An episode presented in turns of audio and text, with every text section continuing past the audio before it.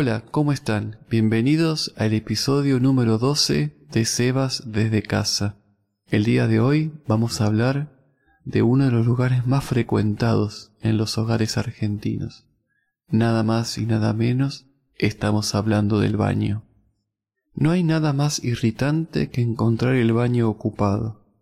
Es verdad que cada vivienda tiene cierta cantidad de baños y de diferentes tamaños. Hay que reconocer que los baños de las casas antiguas solían ser más grandes.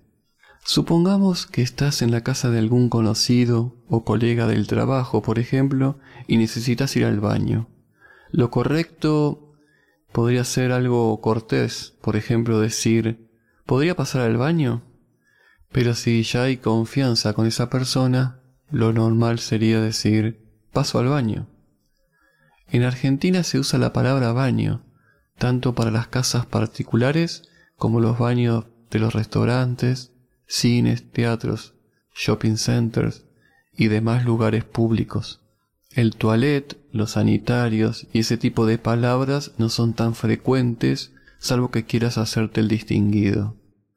Hablemos un poco de qué es lo que nos vamos a encontrar en el baño. Lo más común es encontrarse un inodoro, al lado un bidet, el bidet se usa para limpiarse el trasero, pero fue inventado para otra cosa. Pueden ustedes buscar la historia de los bidets por internet, así no entramos en detalle. Como ocurre en la mayoría de los países, al lado del inodoro se suele encontrar el papel higiénico y por el otro lado seguramente una toalla para la cola. Suele haber también un jabón al lado del bidet. Para lavarnos la cara y las manos usamos el lavatorio también llamado lavabo, donde tendremos cerca uno o varios jabones, una toalla para secarnos, el peine para el pelo, cepillo para el pelo también, o el cepillo de dientes. Ahí estará seguramente el dentífrico o también llamado pasta dental. El lavatorio cuenta con las canillas fría y caliente. La fría suele estar del lado derecho. O si no, en el mismo grifo puede haber una maribela que depende a dónde la muevas. A la derecha o a la izquierda podrás mezclar el agua caliente o fría. Arriba suele encontrarse el botiquín, un mueble con puertas donde está encastrado uno o más espejos. Esto es solo un ejemplo más común ya que puede haber diferentes muebles y diferente distribución de los objetos en el baño. En las paredes nos encontramos que los baños suelen tener azulejos y en el piso los cerámicos. Para bañarnos, lo más normal es que haya una ducha.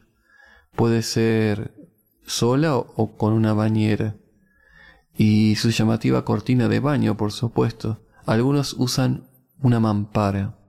Acá vamos a entrar en la disyuntiva si es que hay que bañarse todos los días o tres veces por semana. Seguramente habrá quienes lo hacen una vez por semana o alguno que otro una vez por mes, quién sabe.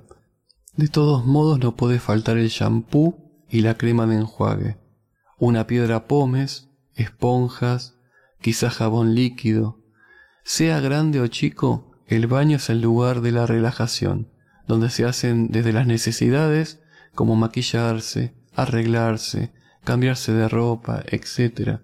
Es un lugar imprescindible.